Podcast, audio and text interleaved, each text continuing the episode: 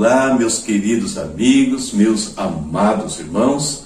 Aqui, Pastor Sinésio, para o nosso momento devocional, nosso momento de meditar a palavra, nosso momento de falar com Deus por alguns minutos, o pão nosso de cada dia. Um quadro do seu canal, A Palavra Responde.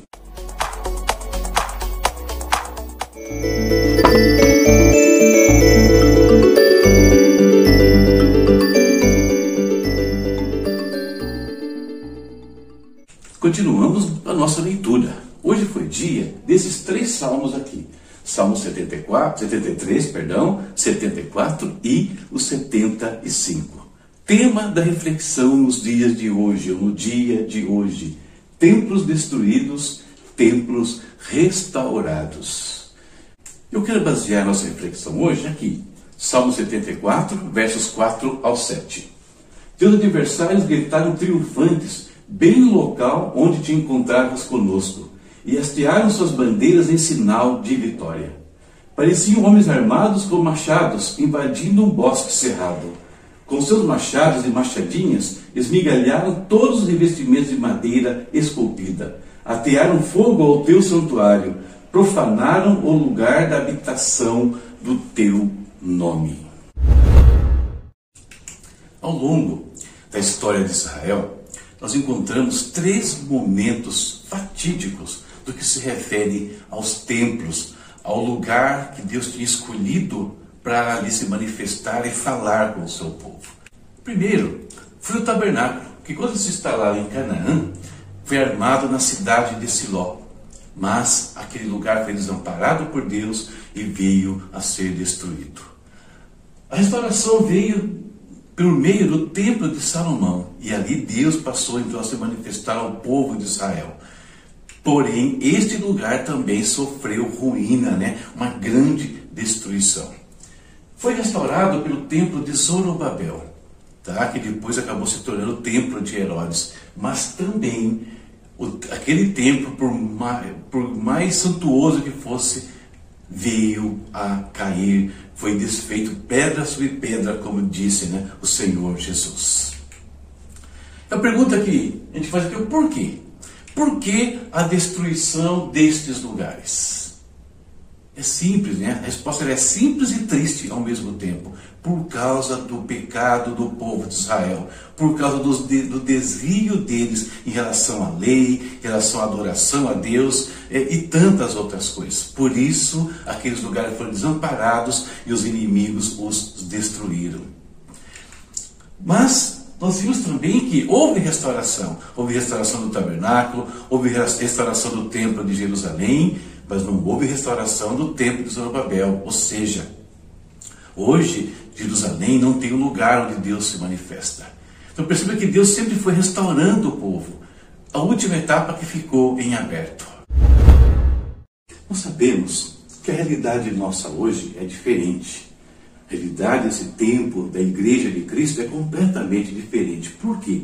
Porque hoje Deus não mais habita em templos feitos por mãos humanas. Hoje, queridos, Deus habita onde? Paulo responde isso, você conhece esse texto. Olha o que o apóstolo Paulo fala. Acaso não sabe que o corpo de vocês é santuário do Espírito Santo que habita em vocês? Que lhes foi dado por Deus? E que vocês não são de si mesmos? Ou seja, hoje nós, Igreja de Cristo, individualmente, nós somos templos do Espírito Santo é nós, no nosso coração, né, que o Senhor habita atualmente. E existe um perigo muito grande que nos rodeia. E o perigo que nos rodeia é o mesmo perigo que rodeou o povo de Israel e ao qual eles, sucumbindo, trouxeram destruição para os seus santuários. Esse perigo dizer, é o pecado, esse perigo é o desvio da palavra de Deus, esse perigo é tirar Deus do centro da nossa adoração.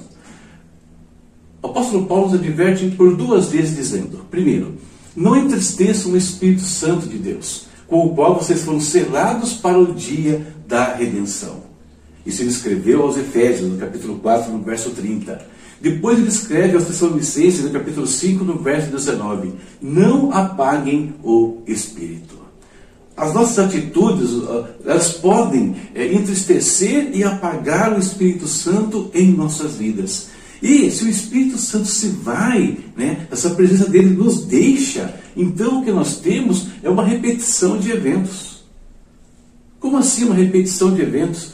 Quando o povo de Israel abandonou o Senhor ano passado, os santuários foram destruídos, os santuários foram desolados. Deus não mais estava presente naqueles lugares e o mesmo pode ocorrer em nossas vidas. O Senhor Jesus nos advertiu a este respeito. Ele disse o seguinte: Vocês são o sal da terra, mas se o sal perder o seu sabor, como restaurá-lo? Não servirá para nada, exceto para ser jogado fora e pisado pelos homens. Percebe? É a mesma situação. Se nós perdemos o nosso sabor, e como é que nós perdemos o sabor? Como é que o cristão perde o sabor? Quando ele se desvia da presença de Deus, quando ele permite que o pecado entre na sua vida né, e desfaça dali a presença do Espírito Santo. A boa notícia, né, ou melhor, mas Deus pode nos restaurar, queridos. Deus restaura a nossa vida. E a maioria de nós já passou por dificuldades, já teve falhas, e Deus nos restaurou. Restaurou principalmente lá no início, né, quando nós começamos a caminhar com o Senhor. Mas Muitos ainda carecem da presença de Deus. Por quê? Como aconteceu com Jerusalém, nós vimos que o último templo, o de Herodes, não foi restaurado. Jerusalém não tem mais lugar de habitação de Deus. E muitos, tendo caído, estão nessa condição. Deus não mais tem manifestado em suas vidas. A boa notícia é que, falando lá de Jerusalém, o profeta Ezequiel, né, o profeta Amós né, e outros mais falam que ela será restaurada. Sim, haverá um terceiro templo em Jerusalém e Deus vai se manifestar novamente naquele lugar. Aliás, o Messias vai reinar absoluto ali durante o reino milenar. Nós sabemos dessas profecias, haverá restauração para Jerusalém. E isso indica que aqueles que carecem hoje da presença de Deus também podem ser restaurados à presença do Pai. Deus tem restauração para a sua vida se você está longe da presença dEle. Deus pode trazer você de volta a ter dentro do seu coração aquilo que Jesus fala lá em João, né? Um rio né, de águas vivas que é, salta né, para a vida eterna, uma fonte de vida abundante novamente. Nós não precisamos ser templos destruídos. Por isso, se, se, estamos na presença do Pai, precisamos vigiar, tendo muito cuidado para não incorrer no mesmo erro dos israelitas e esse santuário ser destruído. Se infelizmente já estando numa situação assim de estar longe da presença de Deus e não sentir mais né, o Espírito Santo se movendo em nós, né, Deus pode nos restaurar. Então, vigilância de um lado e busca de Deus do outro por restauração. Deus tanto pode restaurar que está permitido que você ouça essa palavra nesse instante. Para saber disso, que Ele está com os seus ouvidos atentos sobre a sua vida, e basta você clamar, como os israelitas clamaram, e Deus foi restaurando aqueles santuários ao longo do tempo. Deus também restaura a presença dele na sua vida. Guardemos essa presença ou busquemos ela de volta. E talvez tenhamos aqui, ainda ouvindo essa palavra, pessoas que nunca né, eh, pensaram em deixar que o Espírito Santo, que Jesus Cristo entrasse né, no seu coração. Ou seja, você não sabe o que é ser habitado por essa presença gloriosa. Você também pode fazer isso, basta você pedir. Basta pedir e ele entra dentro do seu coração, entra na sua vida e tudo será diferente, como já é diferente para a maioria de nós que estamos participando dessas meditações. Certo, pessoal? Essa nossa reflexão para o dia de hoje. Sejamos templos cheios do Espírito Santo. Não precisamos ser templos destruídos. Isso pode ser mudado. Finalizamos nossa reflexão que chegamos ao momento 2 né, desse pão nosso de cada dia, o momento de nós falarmos com o Senhor. Vamos orar? E eu gostaria que nós orássemos hoje, além das coisas normais que temos aqui feita a nossa intercessão, mas por uma coisa. primeiro, por aquelas pessoas que você sabe que um dia serviram a Deus, um dia estiveram na presença do Pai e até junto com você na casa do Pai, mas que hoje estão longe, estão com suas vidas ah, às vezes destroçadas, precisando de uma restauração. Deus pode restaurá-los. Vamos clamar pela vida deles. Ou, se você está nessa condição, vamos orar agora. Ore junto com a gente aqui para que Deus venha fluir de novo, trazer perdão, restauração, renovo, refrigério né, para a sua alma. E nós que temos, pela misericórdia do Senhor, andado nesses caminhos, vamos pedir para que o Espírito Santo nos guarde o tempo todo, para que a gente não venha sair e continuemos como sal da terra, luz do mundo, ajudando aqueles que estão em dificuldades. Oremos. Querido Deus, em nome de Jesus, agradecemos a Ti, Senhor, mais uma vez, pela vida que o Senhor nos concede. Agradecemos a Ti pela proteção, pela provisão. Nossos corações, Pai, se reinem diante da Tua grandeza, do Teu poder, da Tua graça, misericórdia, da Tua beleza, Senhor Deus. Muito obrigado por tudo, meu Pai.